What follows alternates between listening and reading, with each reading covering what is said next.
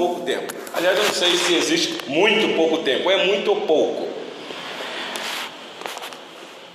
Então eu convido a igreja a abrir a palavra do Senhor no livro do Êxodo, como está exposto aí. Versículo 17. Chegamos ao final do Decálogo, meus irmãos. Depois de uma longa maratona aqui, das exposições de cada mandamento proferido aqui neste nessa sumária que nos foi deixada aqui por Moisés. Obrigado, Tiago. E hoje o último mandamento, o décimo, tão esperado. Eu havia dito para a igreja que eu estava na expectativa de chegar neste décimo mandamento, porque dos dez mandamentos, para mim, ele é o que enquadra a gente é, com mais veemência. Os outros também nos enquadram, porque nós somos transgressores de todos dez mandamentos. Mas o décimo, meus irmãos, não tem escapatória mesmo para ninguém, para ninguém. Então, acompanhe aí, por gentileza, a leitura do versículo 17. Não cobiçarás a casa do teu próximo, não cobiçarás a mulher do teu próximo, nem o seu servo, nem a sua serva, nem o seu boi, nem o seu jumento, nem coisa alguma que pertença ao teu próximo. Até aqui a leitura da palavra do nosso Deus. Meus irmãos, este mandamento inibe, você já viu aí, a cobiça. É um mandamento que inibe a cobiça de modo geral, geral, mas a apresentação do mandamento aqui é restrito em algumas áreas que nós vamos tentar ver com calma aqui com vocês. O que é interessante é que Moisés, que é o autor do o autor do livro do Êxodo, passando para o povo aquilo que Deus tinha é, é, escrito nas tábuas, no versículo 17, ele colocou assim, pela ordem: Não cobiçarás a casa do teu próximo. O que é interessante é que quando Moisés vai repetir este mandamento aqui, eu não sei o que houve, é cabeça de Moisés e também ação do Espírito Santo. Aprova o Espírito Santo em inverter, porque aqui está assim: não cobiçarás a casa do teu próximo, ponto. E aí em seguida vem: não cobiçarás a mulher do teu próximo. Na repetição da lei, olha que coisa interessante. Em Deuteronômio capítulo 5, versículo 21, está assim: começa assim o mesmo mandamento: não cobiçarás a mulher do teu próximo. Ele inverteu, e aí em seguida ele diz: Não desejarás a casa do teu próximo. Colocou a, a ação do desejo agora com querendo mostrar algo bem mais veemente. Então é algo que vem de dentro do nosso coração. Meus irmãos, e hoje é noite de ceia. Nós vamos participar da mesa do Senhor. E nada mais propício para nós analisarmos os mandamentos, especialmente aqui o último, meus irmãos nós vamos entender a tamanha graça que nos foi dado em comer do pão e beber do cálice. Não há mérito nenhum em nós, nenhum, nenhum. Não, não tem um resquício, lampejo que seja em nós de que Deus nos aceitasse pelas nossas próprias vontades, porque somos transgressores da lei de Deus. Então eu quero tentar ver com vocês aqui o que o mandamento exige de nós, o que ele proíbe, o que podemos aprender com este mandamento. Querido Diácono Kenio, conduzindo a liturgia aqui, nos lembrou do que aconteceu lá no jardim do Éden, e ali nos assusta, porque dois casais perfeitos, diante de um Deus perfeito, num lugar perfeito, de repente alguma coisa começou a acontecer. Eu sei que o pecado entrou, meus irmãos, na humanidade quando Adão mordeu aquele fruto. Mas o problema, meus irmãos, começou o desejo. Porque livro do Gênesis, capítulo 3, como o diácono citou aqui no versículo 6, vendo a mulher que a árvore era boa para se comer, agradável aos olhos e árvore desejável. Essa palavra desejar aí, se quisesse colocar lá árvore que é cobiçosa para dar entendimento, Tomou-lhe do fruto e comeu e deu para o bobão do seu marido e ele também comeu. Não está ali no texto, não, eu parafraseei. Vocês prestaram atenção, meus irmãos, que a cobiça estimula o paladar, influencia a vista e afeta a nossa mente. Preste atenção na narrativa. A árvore era boa para comer, agradável aos olhos e desejável para o entendimento. Olha o que a cobiça faz. Se você prestar um pouquinho de atenção na história da igreja desde o Antigo Testamento, o que levou o Senhor Deus a acabar com a humanidade no passado, eu estou falando do dilúvio, foi exatamente esta maldade que acentuou no coração da humanidade. Está registrado isso daí em Gênesis capítulo 6, versículo 5. Viu o Senhor que a maldade do homem se havia multiplicado na terra e que era continuamente mal todo desígnio do seu coração. O problema do coração. Cobiças e mais cobiças. Então a história do dilúvio, meus irmãos, nos mostra que o problema da multiplicação da maldade está na cobiça que nasce dos maus desejos, dos maus desígnios do homem. De desejar não é pecado. Não tem problema nenhum você exercitar os seus desígnios. O problema é você exercitar isso com maldade, orientado pelo pecado. O livro de Números, eu quero apresentar para vocês apenas alguns textos aqui para mostrar para vocês a problemática do mandamento, do último, a cobiça. Ah, o livro dos Números descreve a cobiça dos israelitas com grande desejo. Vocês devem lembrar que o Senhor Deus tirou o povo lá do Egito com mão forte e disse para eles: Eu sou o Deus de vocês, eu vou conduzir vocês a uma terra que mana leite e mel. Era para aquele povo confiar no Senhor. Um Deus que não deixou faltar água fresquinha no deserto para eles, sombra, calor à noite por causa do frio. Um Deus que era com eles, que mandava café da manhã todo dia para aquele povo. Mas chegou um dado momento, Números 11, versículo 4, diz que aquele populacho, aquele povão lá, que estava no meio deles veio a ter grande desejo das comidas dos egípcios, pelo que os filhos de Israel tornaram a chorar e também disseram: Quem nos dará carne a comer? E se você ler o próximo versículo, você, você vai ver eles dizendo: Que saudade da comida do Egito, do, dos pepinos, das cebolas. E nós estamos aqui nesse deserto comendo esse maná miserável. Está lá no texto. Meus irmãos, é incrível como a cobiça pode ser tão forte na vida da pessoa a ponto de levar ela a chorar por aquilo que ela deseja.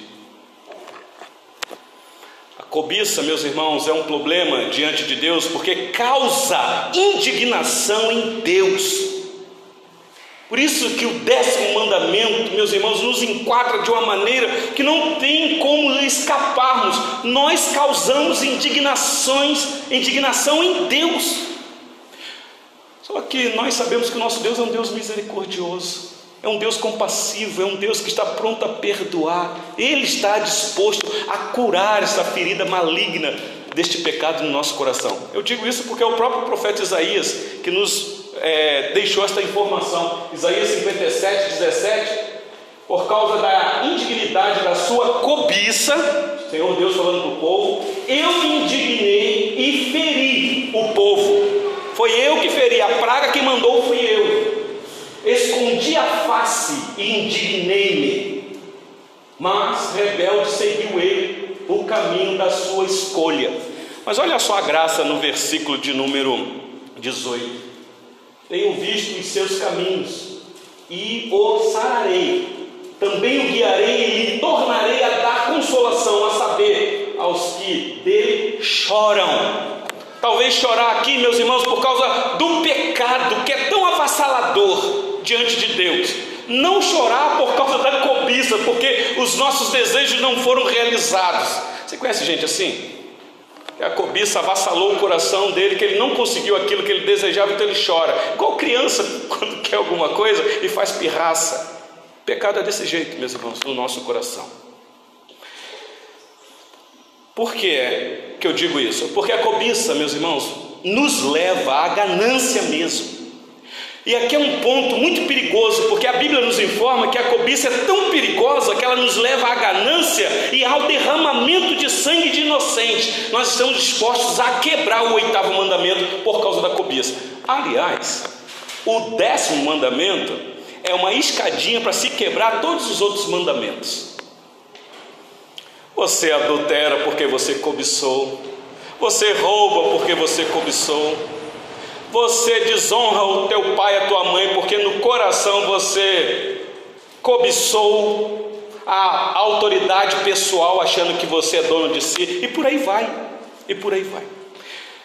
E especialmente na nossa sociedade contemporânea, nós estamos vendo isso daí nos meios das autoridades. Como que a cobiça no coração do ser humano é capaz de matar o outro para poder se valer de sei lá o que, de uma propriedade, de um bem material, de uma posição social. Temos visto isso aí na internet direto, meus irmãos. Jeremias capítulo 22, 17 nos informa o seguinte: Mas os teus olhos e o teu coração não atentam senão para a tua ganância e para derramar o sangue inocente e para levar a efeito a violência e a extorsão. Parece que é um texto tão contemporâneo só que antes do povo ser levado para o cativeiro babilônico, que foi dito, Jeremias que sofreu a penalidade por causa disso, por causa da cobiça. No Novo Testamento, o apóstolo Paulo vai falar que o, o, dinheiro não é problema, meus irmãos. Você almejar em querer crescer na vida não é problema. Ter dinheiro é uma bênção. Você pode ter dinheiro para ser bênção, mas há um pequeno probleminha, meus irmãos, com os nossos corações que, que são gananciosos. O apóstolo Paulo escrevendo a Timóteo, ele diz o seguinte: porque o amor do dinheiro é raiz de todos os males. E alguns, não todos, louvado seja Deus, não todos, alguns nessa cobiça, a cobiça de querer ficar rico, de querer ter dinheiro a qualquer custo, de passar a perna, de querer crescer em cima do outro, nessa cobiça, desviaram da fé e a si mesmos se atormentaram com muitas dores. Com muitas dores. Isso é palavra de Deus, meus irmãos. Sobre o décimo mandamento. A cobiça, que é um inibidor da santidade do crente. Sabe que o Senhor Deus nessa noite nos curasse, meus irmãos, dessa enfermidade. Porque sem exceção, Vou começar pelas crianças que estão aqui. Todos nós somos afetados por essa doença. Todos nós. Você pode levantar a mão e falar: Não, pastor, eu não. Você já pecou se você falar isso. O problema da cobiça é que nós podemos pecar quietinho, sem uma palavra.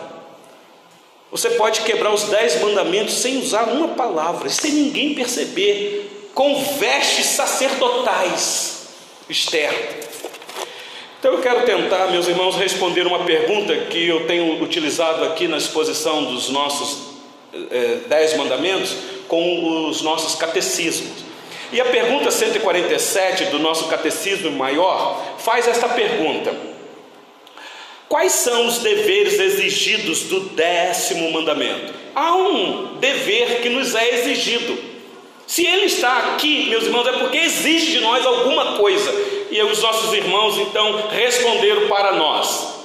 Ah, o décimo mandamento exige que nós devemos ter pleno contentamento com a nossa condição. Então a lição maior do décimo mandamento é contentamento. Meus irmãos, se nós estivermos contentes com aquilo que nós temos e com o que nós somos, não iremos cobiçar nada de ninguém. Eu não estou dizendo de ser conformado, isso é outra coisa. O apóstolo Paulo nos disse que nós não devemos nos conformar com este século, mas transformar. Isso é uma outra coisa. Agora, contentamento é uma bênção, meus irmãos. Eu posso não estar conformado com o carro que eu estou andando, de vez em quando me dá dor de cabeça, mas eu estou contente com ele. Eu não vou cobiçar o carro do meu próximo.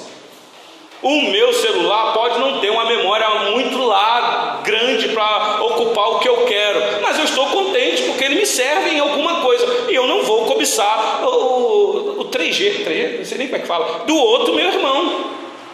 Está dando para vocês entenderem, meus irmãos? Isso daqui é peculiar para nós. Então, olha a resposta. Nós devemos ter um contentamento com a nossa condição e disposição caridosa da alma para com o nosso próximo de modo que todos os nossos desejos e afetos relativos a Ele, ao próximo, tendam para todo o seu bem e promovam ah, o mesmo. Na verdade, eu li tendo, ali fala que incline, né? Esse é o nosso desejo.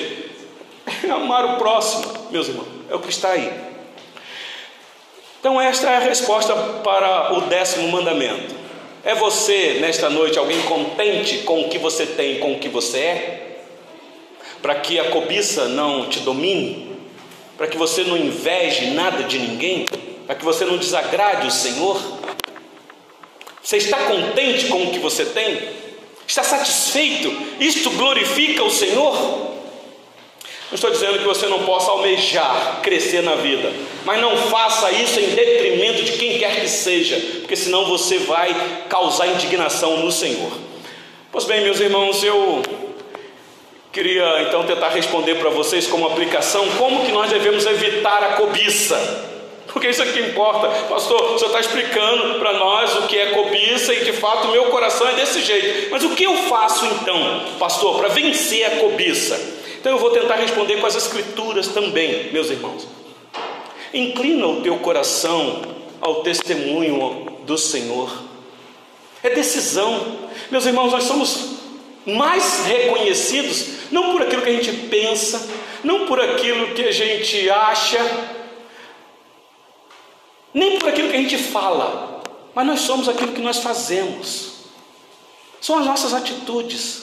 Inclina, toma uma atitude hoje e faça isso. Aliás, é isso que o salmista nos ensina. Inclina-me o coração aos teus testemunhos e não a cobiça. Senhor, eu reconheço que meu coração está inclinado como a torre de Pisa para a cobiça, Senhor, mas o Senhor é poderoso para me endireitar. Aliás, Senhor, me inclina para o testemunho do Senhor.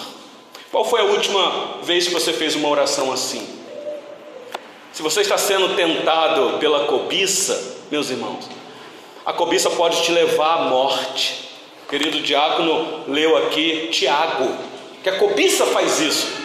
Uma vez que ela te leva a gerar aquilo que você cobiçou, pronto, vem a morte. Não foi isso que aconteceu com Eva? Ela olhou para o fruto e desejou que árvore desejável. Qual foi o primeiro passo? Ela tomou daquele fruto e comeu, e deu para o marido e ele também comeu.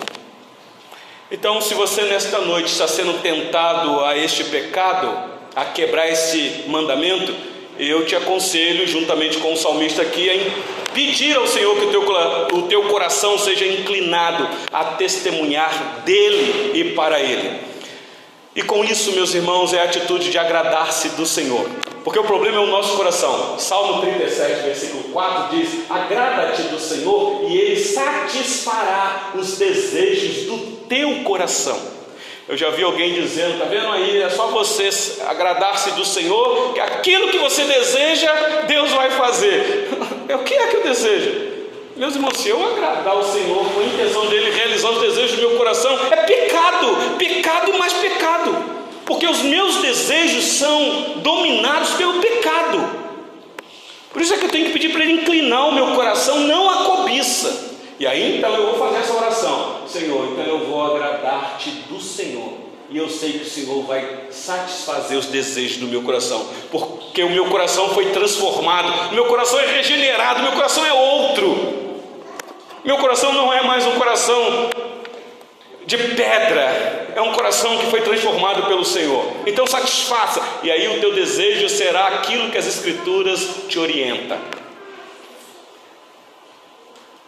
Quando você tiver alguém no teu encalço te perturbando, um inimigo tirando a tua paciência, uma pedra no teu sapato, o desejo humano vai ser: ah, que esse miserável morra, e caia um raio do céu e fulmine ele.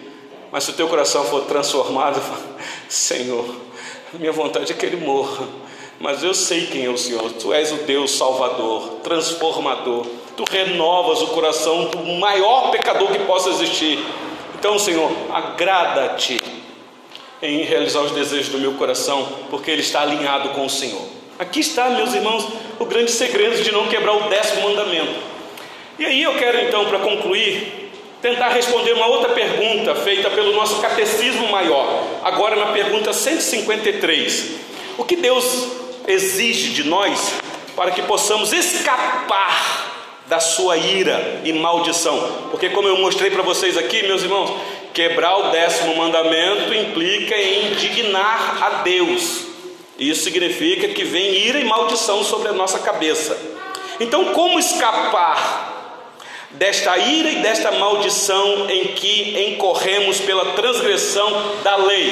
Só que a pergunta ali não é só do décimo mandamento, agora está englobando todos os mandamentos. Não terás outros deuses diante de mim, não farás para ti imagem de escultura, não tomarás o nome do Senhor teu Deus em vão. Lembra-te de santificar o dia de sábado a Ele, honra teu pai e tua mãe. Não mate, não adultere, não roube, não fale mal de ninguém e nem cobiça nada de ninguém. Então, como escapar da ira desta transgressão que todo dia nós quebramos este mandamento? Você pode estar dizendo assim, pastor, o que é isso? Eu quebrar os dez mandamentos? Bom, quem tem acompanhado a exposição dos Dez Mandamentos aqui tem visto como tem sido. Eu tenho um relato de irmãos que no privado conversou comigo dizendo, pastor, teve um mandamento que eu vim participar do culto aqui que eu tinha plena consciência de que eu não era um transgressor. Mas depois que eu vi a exposição desse mandamento, eu saí de lá como o maior transgressor deste mandamento. Eis aí alguém que a graça o alcançou, reconheceu a miséria que é, foi convencido pelo Espírito Santo, meus irmãos. Não é aquele que diz, não, pastor, eu peco. Ah, pastor, mas também quem é que não peca, né, pastor? Tem gente pior, pastor. Ah, esse que fica se justificando não entendeu a graça ainda. Não entendeu. Então eu quero tentar responder essa pergunta aí, que os nossos irmãos passados nos deixaram. E a resposta é: o que é que Deus exige? Ele exige de nós o arrependimento para com Deus. É o primeiro ponto, meus irmãos. É reconhecer que você é um pecador e você se arrepende. Aliás, esta é a mensagem do Evangelho. Arrependei-vos, porque o reino de Deus está próximo.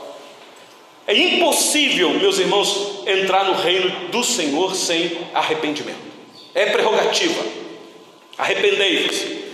E em seguida, o que é exigido é exigido é arrependimento para com Deus, a fé em nosso Senhor Jesus Cristo. Preste atenção aqui que pode ser bem óbvio aqui, mas não é. A fé no Senhor Jesus Cristo. Por quê? Porque, meus irmãos, não é ter fé. Fé muitas pessoas têm. E não se assuste com o que eu vou dizer, não.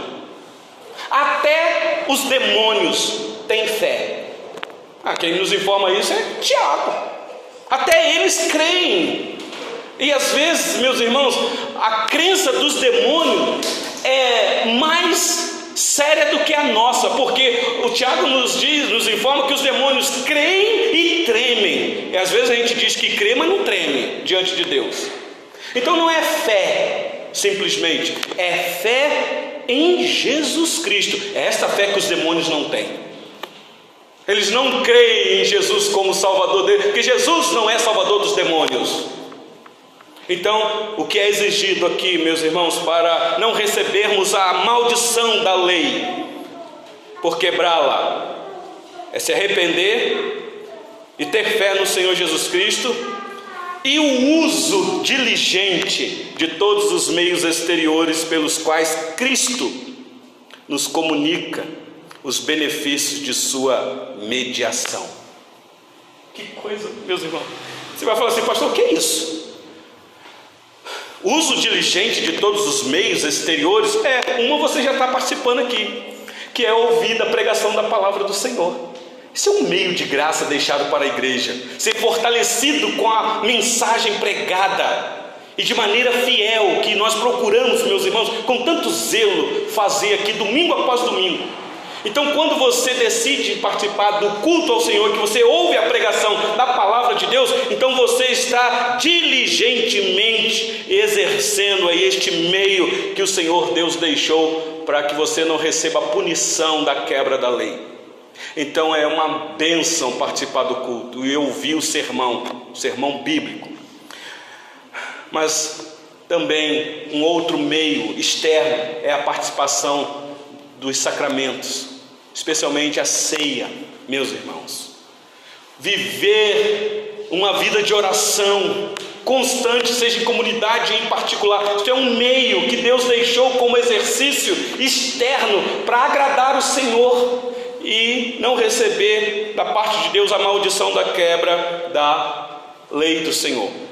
E óbvio, meus irmãos, meditar na santa lei do Senhor dia e noite, ter prazer nela, se alimentar dela, ter ela como alimento para a sua alma, não somente no domingo quando você vem participar, porque pode acontecer o seguinte: fala assim, meu Deus, eu participei daquele culto, que palavra, eu saí de lá cheio, me, me impactou aquela palavra, eu estou cheio. Dá para segurar até o outro domingo? Não dá, não. Não dá, não, meus irmãos. Às vezes você participa de um culto, a palavra foi uma bênção para o teu coração, mas ao sair daqui em casa você tem que perseverar, porque as tentações são diárias, o diabo não descansa. E não são poucos de nós que às vezes perdemos a bênção do domingo, à noite do culto, quando chegamos em casa. Quem é casado aqui talvez saiba do que eu estou dizendo. Às vezes, meu Deus, nem parece que a gente saiu da igreja. O que é isso, meus irmãos? É você não baixar a guarda, para não receber da parte de Deus a maldição. Então, meus irmãos, aqui está o encerramento dos dez mandamentos. Começou lá Deus se revelando a este povo, dizendo quem Ele era, o Deus Todo-Poderoso, Deus libertador, que tirou das garras da servidão lá do poder de Faraó. Agora eu sou o Deus de vocês, eu tenho o melhor.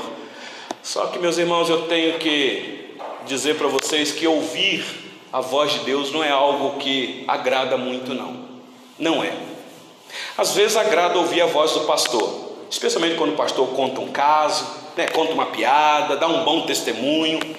Você sabe disso daí, na internet está cheio disso, desses pregadores que gostam de encher a igreja contando casos, piadas, usa o púlpito apenas para ser um palanque para expressar uma grande ideia filosófica, porque meus irmãos, ouvir a palavra de Deus para poucos, são poucos que conseguem ouvir a voz de Deus. Aliás, o mandamento encerrou no versículo 17. Se você ler a partir do versículo 18, leia depois em casa, você vai ver o que é que aconteceu. Moisés deu a, a, tábua, quando o Senhor Deus acabou de falar, o povo disse para Moisés: Moisés, nós não estamos aguentando mais ouvir a voz de Deus. Que Deus fale com você, Moisés, com nós não. Às vezes, meus irmãos, eu fico temeroso aqui na igreja. Alguém já disse que essa igreja não tem estilo de crescer muito. Eu concordo. Às vezes a gente prega de uma maneira que é para assustar as pessoas. Às vezes eu chego em casa nesta crise e converso com minha esposa porque ela está aqui, ela ouve domingo após domingo o esposo pregar, que não é o esposo, é o pastor dela aqui na igreja, mas em casa eu sou o esposo. E eu pergunto, querida, o que, que você aprendeu? Como é que foi? E nada melhor do que eu ter um termômetro dentro de casa. Às vezes a gente fica com essa sensação que Deus só está falando comigo, porque o povo não aguenta mais ouvir. Aliás, pastor, muda esse tom do Senhor. Uma vez eu trabalhei numa outra igreja que eu, quando fui chamado para lá, aí um monte de, de, de aconselhamentos. Aí, ah, se eu tenho alguma coisa para falar, vai tem. Só não me peça uma coisa aqui nessa igreja. Não me prive de pregar as escrituras. Não me prive. Não me prive. E aí foi, fiquei três anos nessa igreja. Claro que eu não vou dar nome para vocês. E uma vez eu propus para a igreja, eu disse, meus irmãos, em breve nós vamos começar uma exposição do livro do profeta Malaquias. Alguém chegou perto de mim, alguém de renome na igreja, e falou assim: Pastor, não faça isso com a igreja, não. Este livro é tão duro, a igreja está tão ferida. Esse foi o motivo que eu saí dessa igreja. Isso está gravado aqui agora. Então nós estamos pastoreando essa igreja com muito carinho no coração, muito carinho. Mas o dia que eu ouvi dessa igreja, ah, pastor, não prega mais os mandamentos não, porque é tão duro. Acabou o meu ministério aqui. Porque eu creio, meus irmãos, que é esse é o caminho estreito mesmo. É você ouvir a verdade que vai te salvar. Te dizer que se você não permanecer nesse caminho, tu vai para o inferno, hoje ainda. É mais fácil você ouvir sobre o inferno enquanto está aqui do que acordar e se encontrar lá.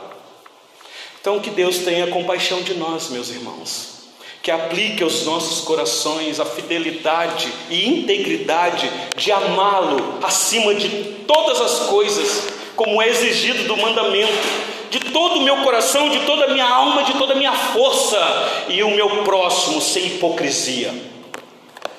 Amar o próximo como eu já me amo demais. Não é assim? Eu já me amo demais. Então, ame o próximo, mas o foco não é o amor a mim, é o amor a Deus.